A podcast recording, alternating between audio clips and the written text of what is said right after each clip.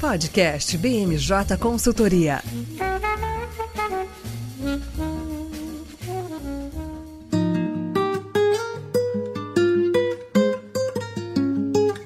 Olá pessoal, é, hoje na edição do BMJ Entrevista a gente vai estar recebendo a secretária é, de Fomento e Parcerias do setor privado, que está no âmbito do Ministério do Desenvolvimento Regional. É, secretária, muito bem-vinda ao nosso momento aqui, ao nosso espaço. A gente espera que tenhamos um momento leve, descontraído, a gente possa abordar alguns assuntos de maneira mais tranquila e serena. Ao meu lado, antes mesmo de passar para a secretária, eu tenho aqui o Victor Figueiredo, meu xará, grande colega, grande amigo de trabalho, e a gente vai bater um papo com a secretária. Secretária, antes de tudo, muito obrigado pelo, seu, pelo aceite, né, para estar participando desse momento conosco. Eu queria que você se apresentasse é, um pouquinho, desse um pouco do seu histórico profissional e aí já pudesse emendar também um pouco com a sua atuação é, no âmbito da SFPP no MDR. Bom, boa tarde, Vitor Hugo, boa tarde, Vitor Figueiredo, a todo o time da BMJ. Queria, antes de tudo, agradecer o convite para participar desse podcast e poder falar um pouquinho sobre a nossa atuação no Ministério do Desenvolvimento Regional. Bom, eu trabalho no governo federal desde 2009, sou servidora da carreira de especialista em políticas públicas e gestão governamental, que é uma carreira transversal do Executivo Federal e que atua basicamente é, na formulação e na gestão de políticas públicas em qualquer órgão do Executivo Federal. Então eu entrei é, já trabalhando no setor de infraestrutura, tenho trabalhado né, no comecinho da carreira, comecinho não, até acho que quase metade da carreira trabalhei com o setor de energia elétrica, tanto nas áreas de geração, transmissão, de energia, como programas como programas de eletrificação rural, programa de biocombustíveis, combustíveis renováveis, o setor de óleo e gás também. Então trabalhei principalmente no setor energético, tenho uma pós-graduação nessa área pela PUC Minas e mais recentemente tenho trabalhado com outros setores de infraestrutura, como é o caso do saneamento. Então, em 2016, quando eu trabalhei é, na assessoria especial da Casa Civil da Presidência, é, foi criado né, na assessoria especial um núcleo de reformas estruturantes do governo. Então, nessa época, né, trabalhei com a proposta né, do projeto de lei que culminou com a reforma trabalhista. A equipe também da assessoria especial estava responsável pela proposta da reforma da Previdência, do novo marco legal de saneamento básico, entre outras reformas que foram feitas naquela época. E é, mais recentemente, o ministro Rogério Marinho me convidou para trabalhar no Ministério do Desenvolvimento Regional para incorporar a agenda de parcerias com o setor privado na atuação do Ministério. E muito disso foi fruto também do meu trabalho no Programa de Parcerias de Investimentos, no PPI, no ano de 2019, como secretária especial adjunta da Marta Celier, que é a atual secretária do PPI, é, no qual pude né, é, trabalhar e conhecer a agenda de desestatizações do governo federal e também essa agenda de estímulo às concessões, tanto no nível federal como no nível dos estados e dos municípios nas diversas áreas da infraestrutura. E aí a minha missão no Ministério do Desenvolvimento Regional, desde o início, tem sido incluir na agenda prioritária do Ministério as parcerias com o setor privado é, no formato lato senso. Então, desde o estímulo a concessões e PPPs nas áreas de atuação do Ministério, seja diretamente né, pela União ou seja seja, em apoio aos entes, como parcerias como, por exemplo, o programa Águas Brasileiras, do qual eu vou falar um pouquinho mais para frente. É, obrigado, secretária, por se apresentar e a gente conhecer um pouquinho mais você. E eu acho que um dos assuntos que certamente mais é, são relevantes na sua secretaria, dentro de vários, talvez seja a questão do fundo de estruturação. Eu queria que o meu xará, talvez, introduzisse esse assunto aqui para a gente. Bom, secretária, a, a gente que acompanha aqui não só essas temáticas transversais do Ministério do Desenvolvimento Regional, a gente olhou com muita atenção em 2021 da criação do Fundo de Desenvolvimento de Infraestrutura, já com um, um novo formato, né? a gente queria que você falasse um pouco mais sobre a importância desses fundos, principalmente o estabelecimento é, de parcerias com o setor privado e também para concessões. Pode abordar um pouquinho esse tema com a gente? Claro, com certeza. O fundo é, é resultado de um diagnóstico que foi feito no Ministério, vamos dizer assim, da pouca disponibilidade de projetos para concessões e PPPs no âmbito do Ministério do Desenvolvimento Regional. E isso foi fruto também do meu trabalho na época da assessoria especial, que culminou inclusive com a criação da Secretaria de Fomento e Parcerias com o Setor Privado. Então, rapidamente falando um pouquinho da secretaria, ela foi criada em setembro do ano passado, é, com a reforma é, da estrutura do Ministério, que, que culminou com a edição de um novo decreto. Então, a secretaria ela reuniu duas áreas que se interrelacionam e que a, a missão que, que nos foi dada foi exatamente promover o aumento dos investimentos é, a partir da secretaria. Então, ela atua numa primeira área que é muito importante e da qual esse fundo vai ser um instrumento muito importante, que é o estímulo à estruturação de novos projetos de concessões e parcerias com o setor privado. E como é que a gente faz isso, né? Primeiro, apoiando os instrumentos que já existem, ou seja, o FEP, que é o fundo administrado pela Caixa Econômica Federal, do qual nós fazemos parte do conselho desse fundo, que disponibiliza recursos para estados, mas principalmente para municípios e consórcios municipais, para a estruturação de projetos de concessões e PPPs de saneamento, de iluminação pública, de resíduos sólidos, mais recentemente também de unidades socioeducativas. E a ideia é que esse portfólio se amplie então, hoje nós temos 47 projetos no portfólio do FEP. Ele é um fundo que é o conselho, né, é composto pelo Ministério do Desenvolvimento Regional e pelo Programa de Parcerias de Investimentos. Então, nós temos uma sinergia muito forte com o PPI. Todos os nossos projetos de concessões são parte do PPI, são qualificados como prioritários pelo, pelo PPI. É, então, o FEP é um instrumento valioso que já né, tem tido bons frutos. Nós fizemos os dois primeiros leilões de saneamento estruturados pelo FEP agora em fevereiro desse ano, de 2022. É, apoiamos também toda a agenda é, do BNDES, de modelagens de concessões nas áreas de saneamento básico e também de iluminação pública, e a nossa expectativa é de que incluamos outros projetos na área de resíduos sólidos e de mobilidade urbana também nessas carteiras, tanto do FEP como do BNDES. E o novo fundo ele vem como um instrumento é, que vem a agregar recursos para a estruturação de projetos de concessões e PPPs. Então, esse fundo ele foi criado a partir da medida provisória 1052, aprovada no ano passado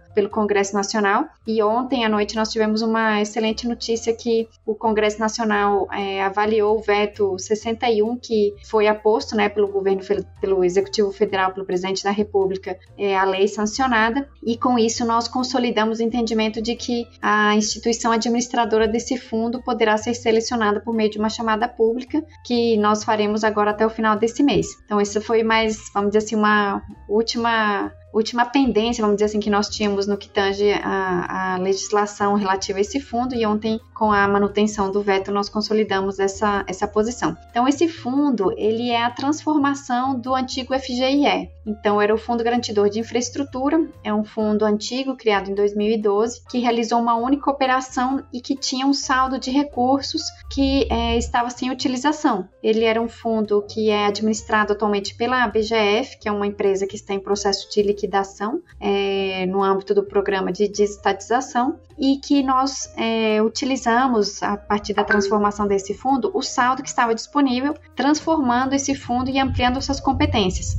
Então, hoje, o Fundo de Desenvolvimento da Infraestrutura Regional Sustentável, ele compreende três grandes áreas de atuação. A primeira é disponibilizar recursos para estruturação de concessões e de PPPs para os estados, para os municípios e para, para a União. O apoio a instrumentos garantidores, ou seja, o fundo não garantirá diretamente operações, diferentemente do atual FGIE, mas ele apoiará com recursos outros instrumentos garantidores. E para isso nós temos conversado com organismos multilaterais e com outros bancos que é, estão desenvolvendo mecanismos de garantias para que a gente some esforços na possibilidade de conceder garantias para as contrapartidas públicas das PPPs é, e que com isso a gente consiga deslanchar com essa agenda de PPPs no Brasil. E a terceira função do fundo é uma função que está prevista na lei, ou seja, é, é, existe autorização legal para fazer isso, mas não é nossa prioridade no momento, que é a possibilidade do fundo é, aportar recursos em outros fundos CVM é, focados em infraestrutura, com o objetivo de ampliar os investimentos é, nesses segmentos. E por que, que não é nossa prioridade? Porque hoje existem outros fundos com funções similares no mercado. Inclusive, recentemente, o BNDES disponibilizou recursos por meio de uma chamada é, a outros fundos para aportar recursos é, para infraestrutura. Então, essa não é a nossa finalidade principal. A nossa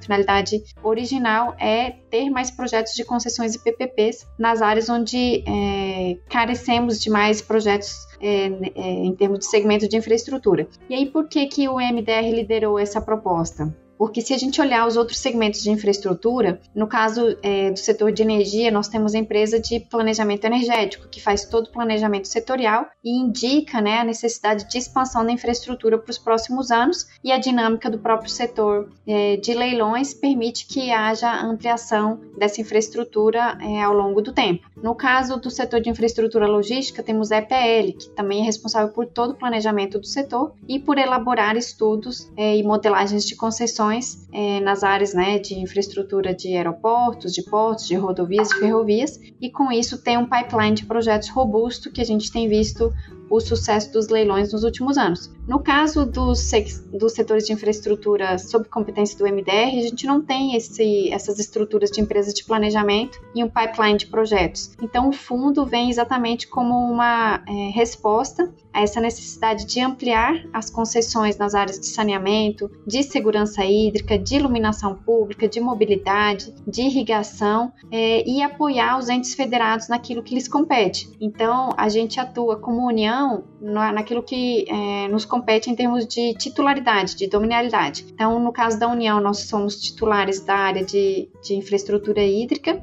e de irrigação. E aí daqui a pouquinho eu vou falar sobre o nosso pipeline de projetos de irrigação também. Mas nós também temos a missão de apoiar as diretrizes para os setores de saneamento básico, de habitação, é, de iluminação pública, de mobilidade urbana. E aí o fundo é, vem para disponibilizar recursos para que os estados, municípios, consórcios municipais venham a utilizar os recursos do fundo e com isso poder ter seus projetos estruturados. Bom, secretário, então eu vou pegar o gancho da sua última fala quando você exatamente falou sobre as irrigações. É, esse é um novo, uma nova fronteira né, que está dentro do MDR, em termos de investimento, em termos de captura de investimentos, né? bem como o marco hídrico, né? São dois novos setores, dois novos, duas novas fronteiras, a gente pode falar assim, que de fato até então não se explorava, não se, não se pensava a participação do setor privado, e agora é, a gente tem essa possibilidade. Se você puder versar um pouco sobre essas, essas duas, esses dois eixos, esses dois eixos, por favor. Não, pronto, obrigada, Vitor. Então, as perguntas são muito interessantes porque, de fato,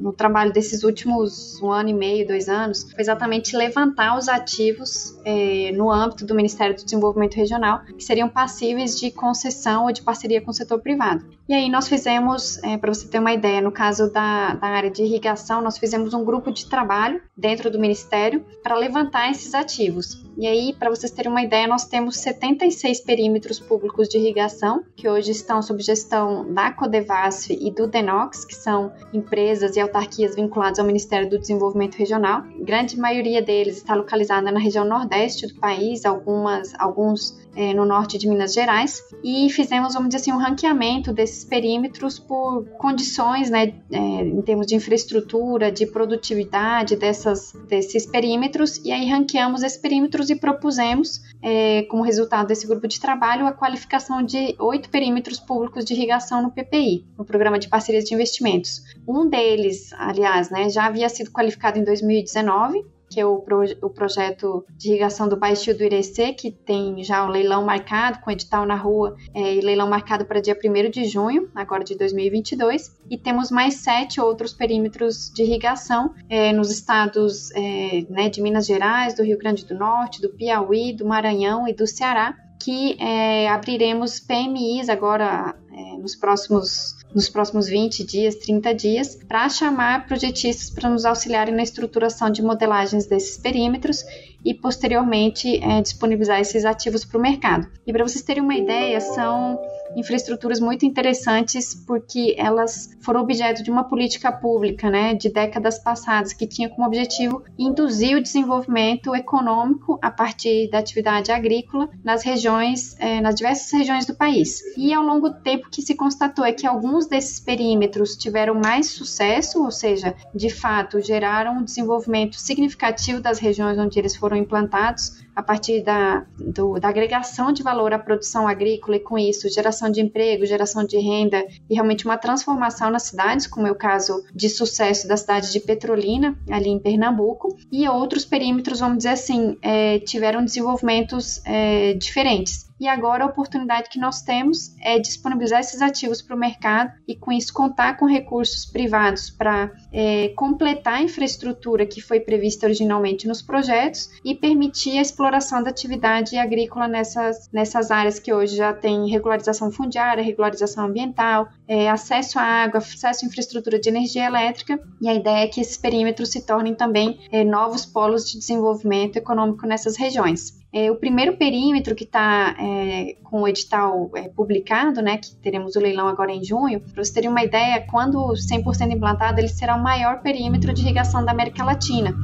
Então, a gente está disponibilizando nesse momento 105 mil hectares, sendo que 48 mil deles são é, irrigáveis é, e que poderão ser explorados né, por, por empresas que tenham interesse em aproveitar essa área, que é exatamente a área de expansão ali do de expansão agrícola do oeste da Bahia. Então, são vários perímetros com características similares que estamos colocando à disposição nessa lógica de completar as infraestruturas e promover o desenvolvimento dessas regiões. E além disso, toda a agenda do marco hídrico. Então, no ano de 2020, né, eu tive a oportunidade de acompanhar o ministro Rogério Marinho e a comitiva que ele constituiu constituiu aos Estados Unidos para conhecer a experiência de gestão é, de recursos hídricos, principalmente no oeste americano, ali na região do Arizona e da Califórnia, e aprender um pouco com eles sobre como é que eles é, desenvolveram a sua infraestrutura e como é que eles gerem os recursos hídricos que nessa região são escassos em função da condição climática mesmo, né? Para você ter uma ideia, na Califórnia chove quase que metade do que chove no semiárido do Nordeste, e mesmo assim é uma região é, riquíssima, né? Onde tem todo o polo de desenvolvimento tecnológico, tem todo o polo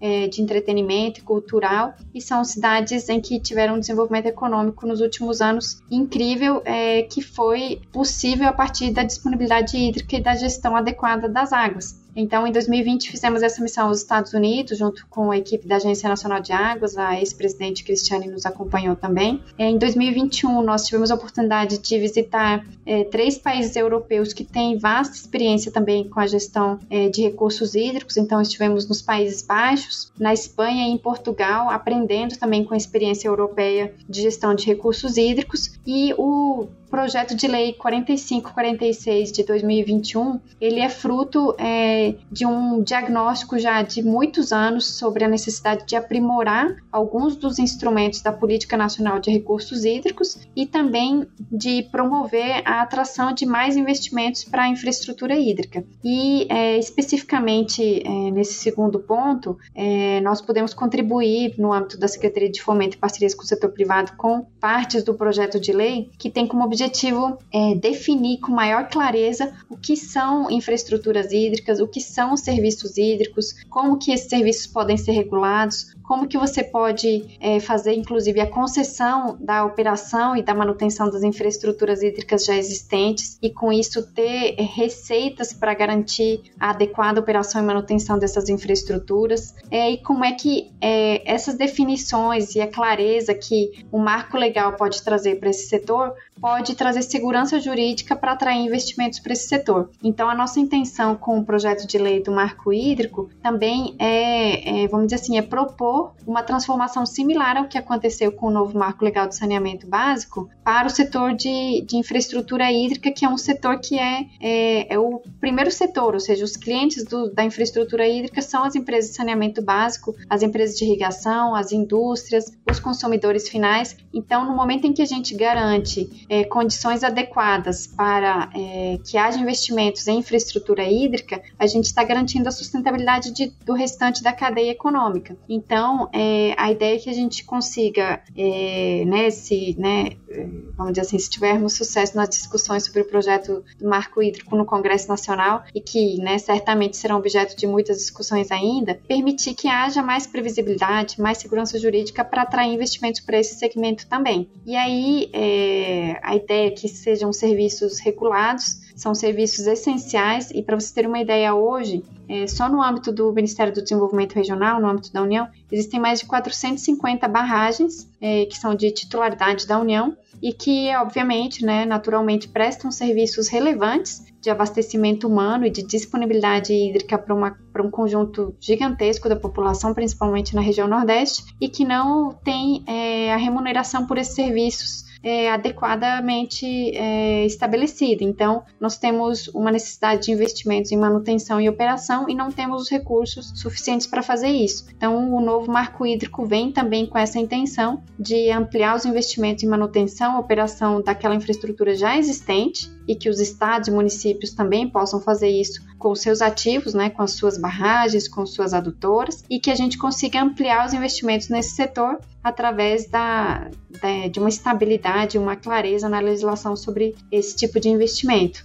Além disso, né, o novo marco hídrico também é, aprimora e atualiza alguns dos mecanismos da Política Nacional de Recursos Hídricos e prevê mecanismos que permitam uma alocação mais eficiente da água. E isso vem também em resposta é, aos eventos, não só os recentes, né, de 2021, mas dos últimos anos de crises hídricas em que em alguns momentos, estados, municípios e a própria União tiveram que tomar medidas, vamos dizer assim, excepcionais para lidar com situações de escassez hídrica. Então, no momento em que a gente tem possibilidades de gerir melhor os recursos hídricos, você minimiza esses eventos é, mais críticos e mais extremos e torna, vamos dizer assim, a, a, a gestão dos recursos hídricos mais resiliente, né? mais permeável a, a se adaptar a situações de mudanças climáticas extremas. Então, a princípio, essa é a nossa proposta, é um projeto de lei, obviamente que ele será objeto de ampla discussão no Congresso Nacional, mas eu tenho certeza de que né, teremos um bom resultado é, e, né, se possível, uma boa lei aprovada no futuro e que com isso a gente consiga atrair mais investimentos para esse setor.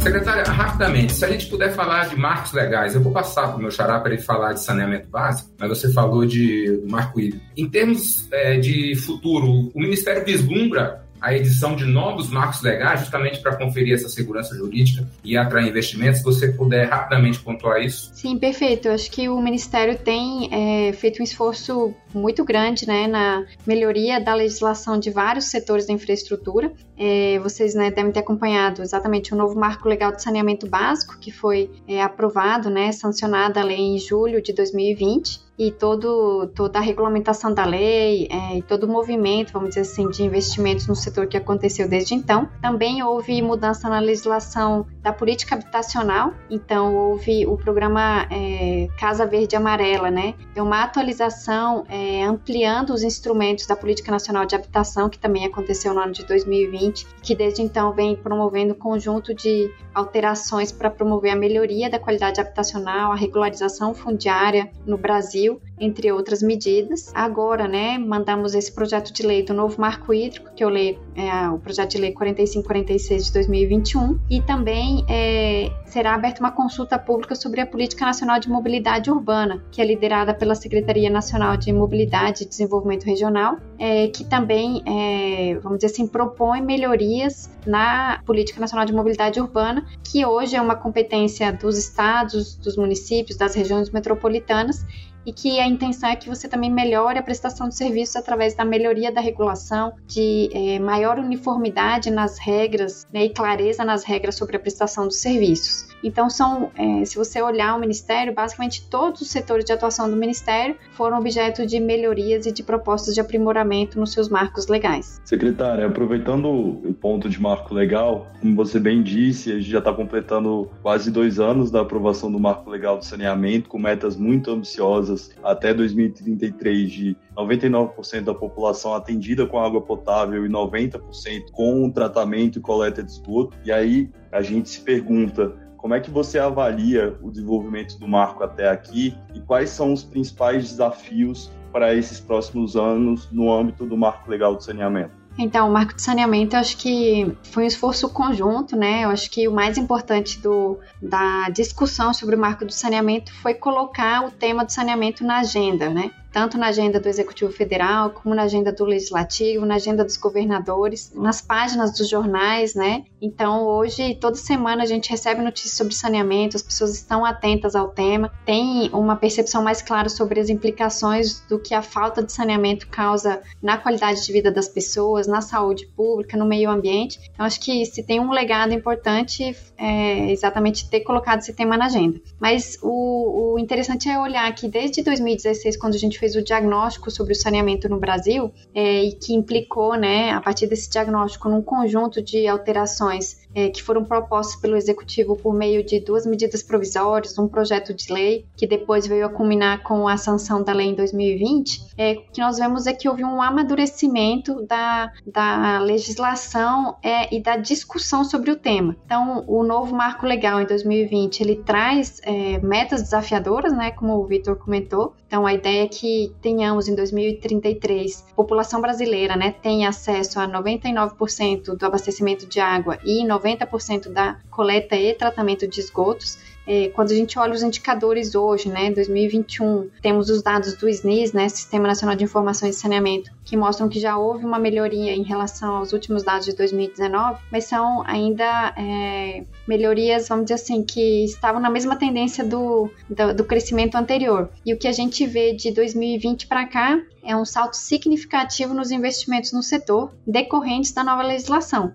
É, então, é, nós já realizamos, para vocês terem uma ideia, oito leilões de saneamento básico desde 2020, é, de concessões né, em saneamento básico, que tem investimentos compromissados da ordem de 47 bilhões de reais e metas para a universalização dos serviços até 2033. Então, isso é muito relevante quando a gente olha é, um setor que antes, é, primeiro, não tinha nem sequer metas de universalização ou de qualidade na prestação de serviços e os investimentos eram de menos de 10% desses valores. Então, isso, vamos dizer assim, já é uma constatação de que é, temos uma, uma esperança, né, uma luz no fim do túnel de que as metas que estão colocadas na lei é, serão factíveis e elas são passíveis realmente de, de serem atingidas nos próximos anos. E quando a gente olha né, a partir da aprovação da lei, né, nós regulamentamos a lei por meio de três decretos. Além disso, a Agência Nacional de Águas, que recebeu novas atribuições com a nova lei de saneamento, é, tem é, apresentado uma agenda regulatória importante, tem cumprido né, com a sua meta de agenda regulatória, dando as diretrizes para o setor e dando. E a qualidade, secretário, se você me permite interromper, acho que a qualidade regulatória vai melhorar bastante também. Porque antes era uma coisa pulverizada, cada, cada agência, é, nada, nada, tinha um jeito de ver a, o problema, e agora, certamente, com essa padronização, me parece que vai melhorar bastante o ambiente regulatório. Né? Não, perfeito, Vitor. Exatamente. Esse é um dos pontos mais importantes do diagnóstico que a gente fez lá em 2016. Foi exatamente a pulverização da regulação, ou seja, cada uma das 60 agências reguladoras infranacionais, ou seja, desde agências municipais, agências estaduais ou agências regionais, tinha suas próprias regras. Então não havia uma uniformidade na regulação do setor e isso implicava em que, eventualmente, uma concessionária tivesse que seguir regras totalmente diferentes para prestar os serviços em um estado vizinho do outro, em um município vizinho do outro, isso, obviamente, que implica em custos e em segurança é, a depender, vamos dizer assim, da discricionalidade do regulador ou do poder concedente. Então, no momento em que é, temos uma agência federal que não regula o serviço diretamente, mas que dá as diretrizes em termos de melhores práticas é, e da forma é, como se entende que pode é, melhorar né, a regulação pelas é, a regulação direta pelas agências infranacionais, a gente entende que é um movimento positivo de uniformização da regulação e de parâmetros parâmetros mais aderentes, mais consistentes e mais homogêneos para a prestação de serviços. Então, né, a agenda regulatória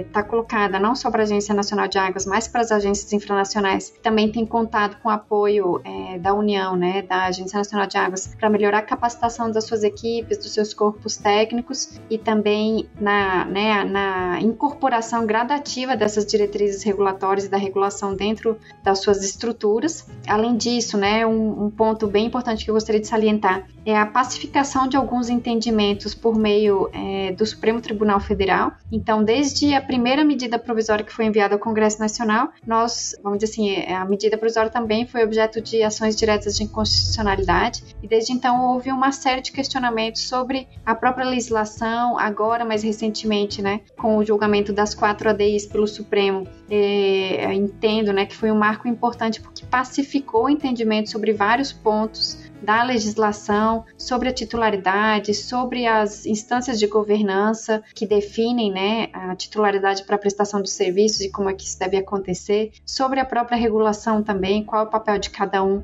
nesse marco normativo. E isso traz segurança, né? No momento em que você tem o Supremo Tribunal Federal reforçando o que está disposto na legislação e o entendimento do legislador, traz segurança para todos, no sentido de que é nesse caminho que temos que seguir e pacifica, vamos dizer assim, o entendimento sobre a legislação.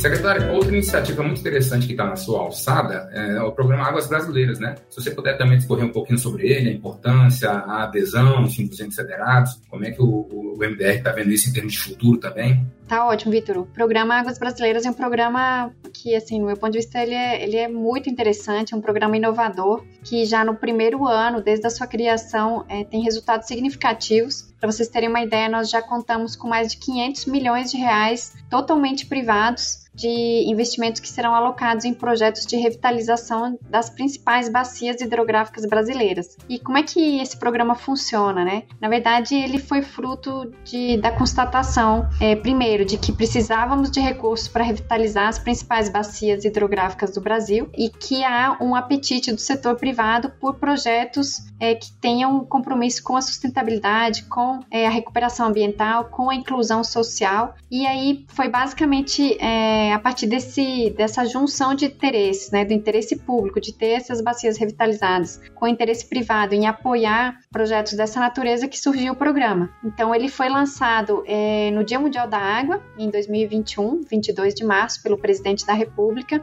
e desde então nós já contamos com 13 projetos apoiados é, que somam, é, no caso né, do Programa Águas Brasileiras, 80 milhões em investimentos e além disso, os projetos que são é, agraciados com o selo Aliança pelas Águas, que é um selo em reconhecimento público a projetos de revitalização de bacias que cumprem um importante papel na sociedade, que são investimentos mais, é, né, além dos 80 milhões, da ordem de 460 milhões. Então, somando esses investimentos, a gente tem mais de 500 milhões em revitalização de bacias totalmente privados, unindo é, o interesse público com o interesse privado das empresas, né? Então, assim, temos grandes empresas parceiras que é, viram uma oportunidade em apoiar o programa é, no momento em que eles entenderam que é uma sinergia entre suas agendas de sustentabilidade, suas agendas ESG é, com os nossos projetos. Então, foi realmente uma junção de interesses que tem resultado em excelentes frutos. Logicamente, para pavimentar todos esses projetos, todas essas iniciativas, secretária, a questão de fomento é importante. Eu queria que o meu xará talvez comentasse um pouco sobre isso também. Secretária, a gente é,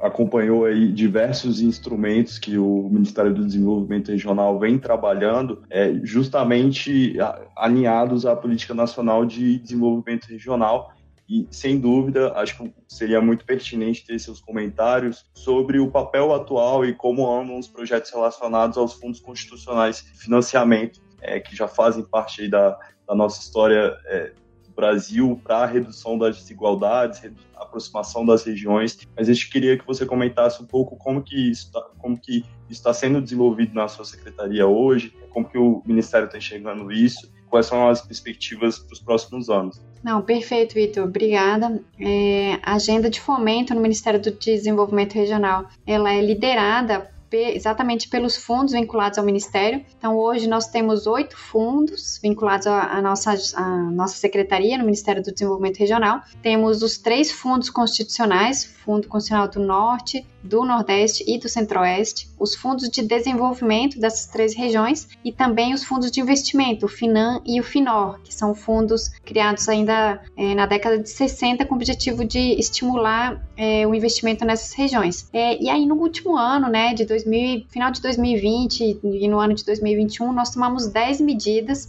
para aprimorar a alocação desses recursos desses fundos. No caso do FINAM e do FINOR, nós enviamos a medida provisória 1017 para o Congresso Nacional em 2020. Ela foi convertida em lei e permitiu é, a realização de um pleito histórico que era exatamente a possibilidade de renegociar as dívidas junto ao Finan e ao Finor, Fundo de Investimento da Amazônia e Fundo de Investimento do Nordeste. E isso permitiu é, a renegociação de dívidas e a quitação de dívidas por é, empresas que há décadas tinham essa, esse pleito e que nunca tinham conseguido promover essa renegociação. Além disso, né, no caso dos fundos constitucionais, nós enviamos também a medida provisória é, 1016 2016, que permitiu a renegociação dos fundos constitucionais e ela foi regulamentada por decreto. Agora nós vamos editar um segundo decreto em função é, da derrubada dos vetos é, presidenciais é, que haviam sido apostos dessa medida e que permitirá também a renegociação de mais de 1 milhão e 200 mil operações. Então, assim, o número é incrível, né? Os montantes são significativos. Então, é a possibilidade de renegociação de dívidas dos mais variados portes, né? Geralmente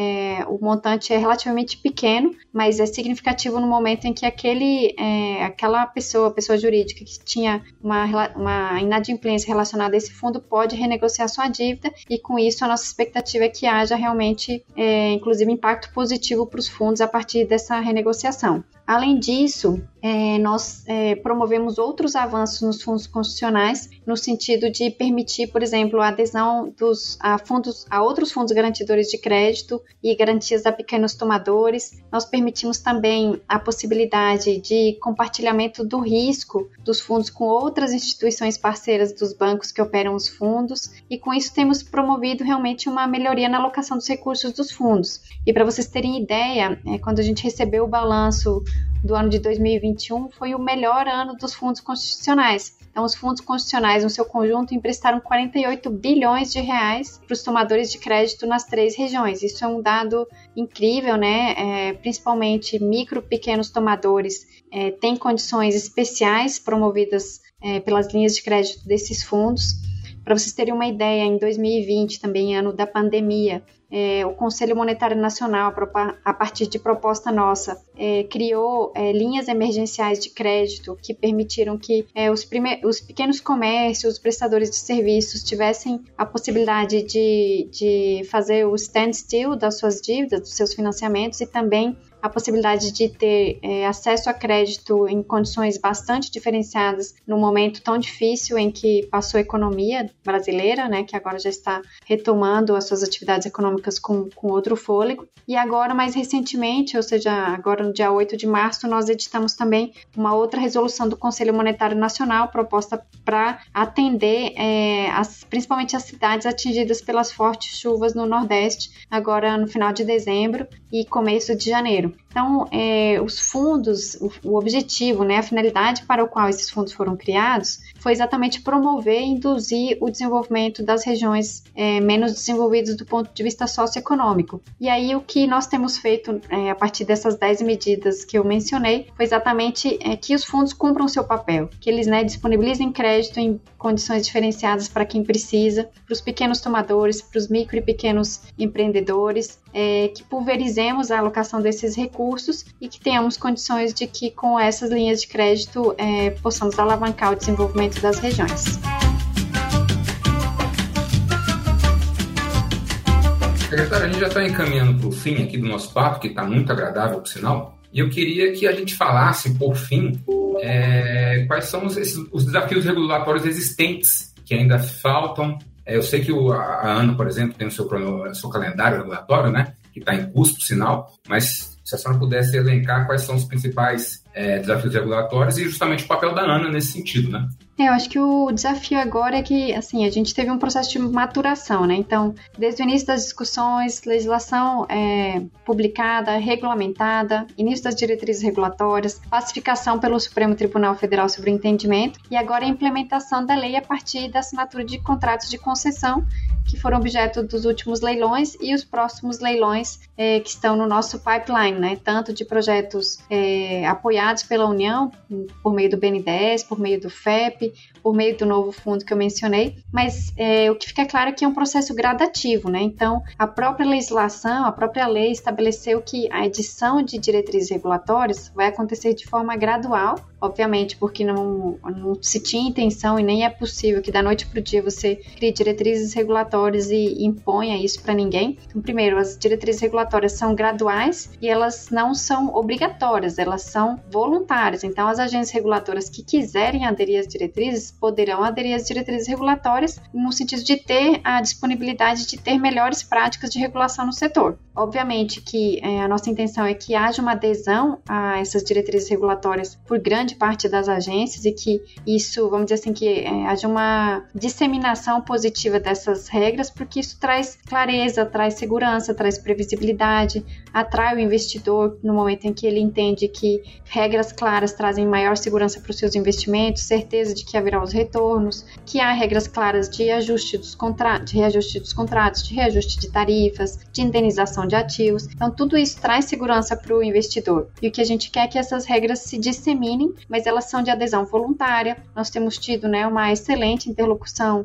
entre as agências infranacionais e a Agência Nacional de Águas nesse processo é, que é gradativo. Então, nós temos os contratos que estão em vigor e que eles precisam ser respeitados com as suas metas, com as suas características. Temos os contratos que estão sendo assinados nesse momento, tanto de concessões de blocos regionais como de concessões municipais, de concessões de consórcios municipais, os projetos que estão em estruturação nesse momento e que virão a ser assinados contratos no futuro, e a migração é, de contratos de programa para contratos de concessão, que também é uma próxima etapa que está prevista na legislação. Então, é um processo de amadurecimento é, que é gradativo, não é da noite para o dia, e que naturalmente é, serão feitos ajustes no momento em que cada, cada situação vai surgindo. Então, a ideia é que a gente possa fazer isso sim com a maior tranquilidade, é, com segurança segurança, com clareza, com respeito aos contratos, com regras claras, com regras de transição que permitam que todos tenham condições de se adaptar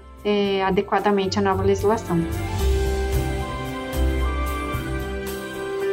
Perfeito, perfeito, secretário. Acho que a gente abordou nesse final de tarde aqui os assuntos mais é, interessantes, mais de fato pertinentes, robustos, né? A gente pôde perceber como a sua área é tão importante e necessária para o nosso país. Desse modo, a gente agradece a sua participação, o seu tempo, que é muito valioso, a gente entende isso. E esperamos você em outras ocasiões aqui também. Obrigada, Vitor, Hugo, obrigada, Vitor Figueiredo, obrigada a todo o time da BMJ. Agradeço pela oportunidade, pelo espaço e fico à disposição para quaisquer é, esclarecimentos, quaisquer dúvidas, para poder contribuir também com, com a discussão e os trabalhos de vocês. Obrigada.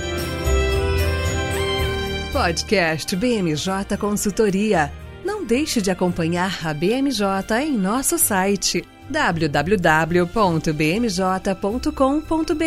e em nossas redes sociais.